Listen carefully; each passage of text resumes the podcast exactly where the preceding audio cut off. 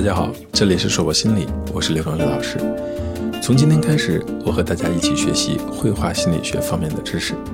绘画是一种非言语的沟通途径，绘画心理分析是一门能够进入人内心世界的方法。绘画心理分析呢，是用绘画这种方式作为分析师和作画者之间的中介物来进行一种互动。这里的绘画可以是绘画作品，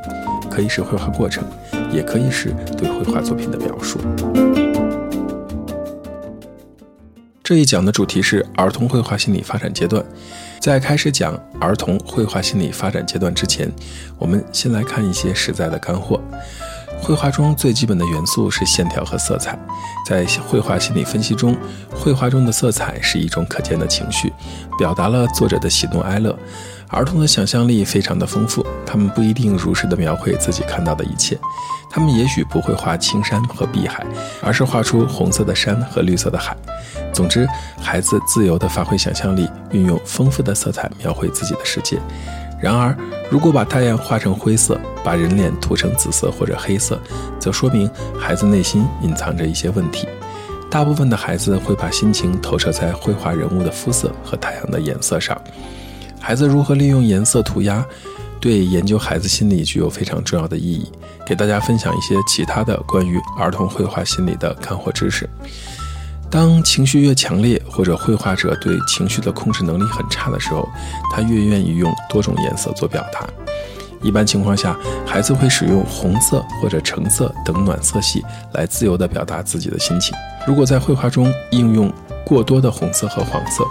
表明绘画者真实作答的可能性会很大，也就是说，掩饰的机会会很少。如果他过度的使用了红色呢，还可能是充满敌意或者缺乏关爱的表现；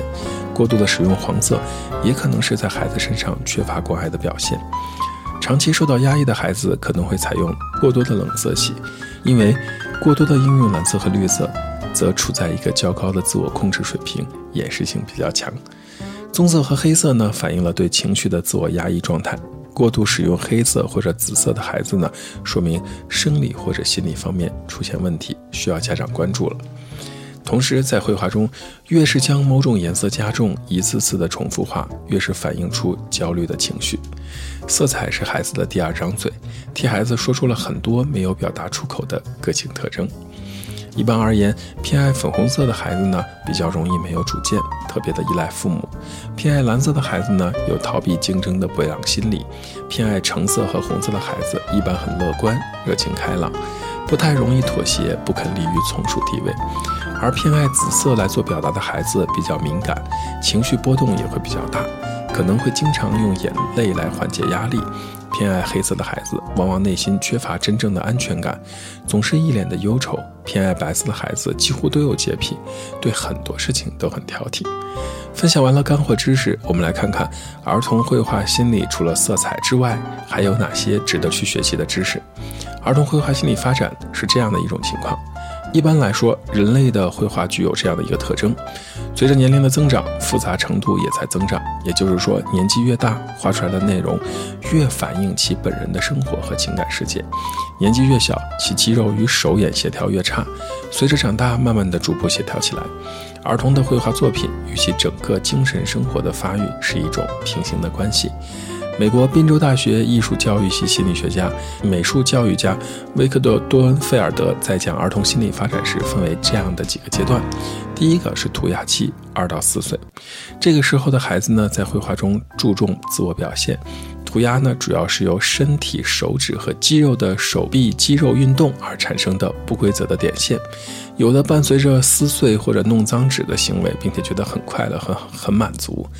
涂鸦成为儿童自我表现和满足心理需求的一种绘画方式。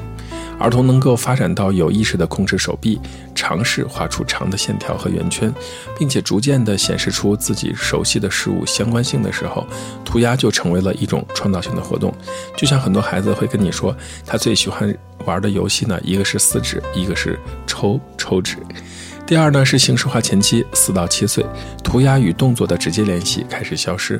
幼儿开始表现出他们心中关注的事物，有意识地创造某些形象化的东西来表达他对外界的感知觉体验。他们赋予所画的拟人人物一些自己的情绪和感受。这个阶段呢，千万不要去。过度的挑剔儿童绘画所呈现的爱恨等其他的情绪，否则会使让孩子失去了探索和表达的动力。第三个阶段是形式化期，七到九岁，这一时期的孩子发展出一些比较固定的符号来象征和表达自己的经验，在这个阶段。孩子绘画表现出与其智力、知觉和人格发展相关，绘画的用色则与他的情绪、情感的成长变得更加的密切相关。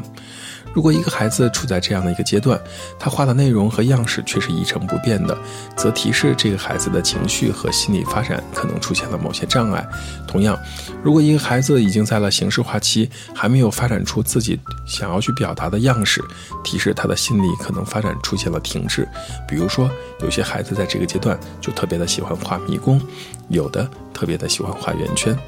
到了第四个阶段，伙伴关系期，九到十一岁。这一时期的少年自由画往往以群体为主，会描绘很多的细节和色彩，将绘画内容加以特征化，尝试写实的画法。这个时候呢，建议孩子使用不同的艺术材料，激发并保持表达自己的兴趣。他可能因为没有将事物描绘的完美，而失去了对绘画的兴趣。而在伙伴关系期的儿童呢，如果不能在绘画中建立合适的空间关系，很少。会创作出以群体为主题的画画，提示着这个孩子可能存在着孤立呀、自闭呀、自卑等等这样的情绪体验。到了第五个阶段呢，叫做模拟写实期，在十一到十三岁，这个阶段的孩子呢，开始追求写实的表现。他的创作分为两个大的类型：视觉型和触觉型。他们更加的注重光线与阴影的变化、物体的空间结构、人物的服装细节以及躯体四肢表现出来的动作特征，同时在绘画上有较高的创造性。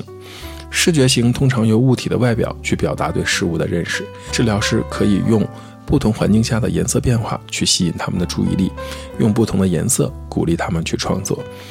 而触觉型呢，则可以依赖肌肉或者物体的运动去检验事物。治疗师可以使他们直接的运用艺术材料去感受每种材料的不同进行创作。一般而言，画技在青少年自然停止。一般成人的绘画技能不超过十二岁的孩子。专业的绘画心理分析师可以从作品中推断作画者的心智发展与情绪状况。如果遇到作画者讲我不会画，我画不好，那都不是事儿，因为每个人都一样。一般告知绘画者，只要尽自己的能力，认真的去画就可以了。你只要努力的画出来就可以了，不要有太多的顾虑。通常所画的细节越多，表明作画者对环境的认知越深越全面，给予的情感和关注也就越多。如果一个孩子所画的画没有达到同龄儿童的大多数水平，提示这个孩子呢可能会有智力发育方面的一些问题。如果一个孩子把人画成棒棒人，把房子画成又小又矮、没有门窗的几何图形时，提示该孩子可能有冷漠、敌意等情绪上的困扰。这里是硕博心理这一讲的内容到这里就要结束了，希望大家喜欢。如果你很喜欢有关绘画心理方面的知识，也欢迎你加入到我们的互动当中。我今天给大家留第五个课后题，请你拿出一张 A4 的白纸，用彩色铅笔或彩色蜡笔，在 A4 的白纸上画出一个季节，想画什么就画什么，想怎么表达就怎么表达。注意是画出一个季节。如果画好后，可以去感受你画出来的这个季节，给它起一个名字，去感受它都在向你传达着什么样的信息。如果你愿意，可以在画的背面写下你的年龄、性别、职业。以及你想表达的一切，发送到我们的邮箱二八零八五九二四零后头 qq.com，会有机会得到我们认真的回复哦。这里是硕博心理，我是刘刚刘老师。虽然我们只是心理学界的一棵小树苗，但是我们努力做到自己的最好，用真诚的态度、客观专业的方式，向每一个愿意关注我们的人分享一切你想知道，而我们又恰好了解的心理学知识。请记得，不管你在哪里，世界和我陪伴着你。再见。